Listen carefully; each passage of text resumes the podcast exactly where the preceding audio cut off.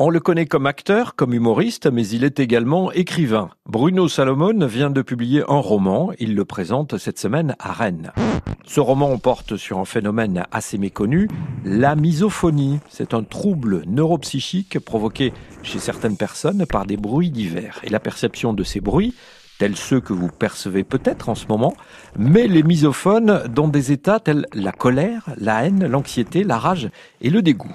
Bruno Salomon est misophone et il explique ce phénomène sur France Inter. Et ça, ce, la personne qui boit et qui après fait ah, les reniflements, les pop-corn au cinéma. Les, euh, enfin, il y en a, il y en a. Je, les ai listés dans le livre hein, d'ailleurs. Oui, alors moi, je suis très sensible euh, à certains sons. Donc, ah, c'est pas moi le, le, personnage. Il y a deux personnages. Ils sont quand même bien, bien gratinés. Mhm.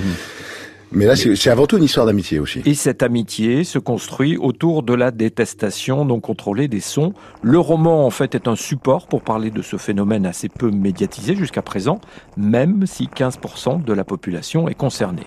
Ce trouble curieux et pénible pour ceux qui le subissent est une base originale pour raconter une histoire. Et Bruno Salomon s'appuie sur sa propre expérience. Je voulais que ça reste crédible. Finalement, de tout ce que j'ai fait, c'est ce qui est le plus crédible. Que ce soit mes spectacles, tout, je suis très attiré par l'absurde.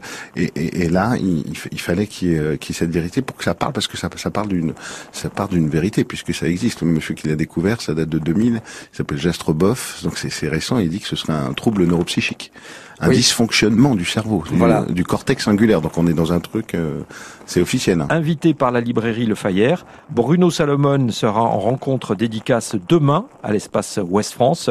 Le rendez-vous est fixé à 18h, rue du Prébeauté à Rennes.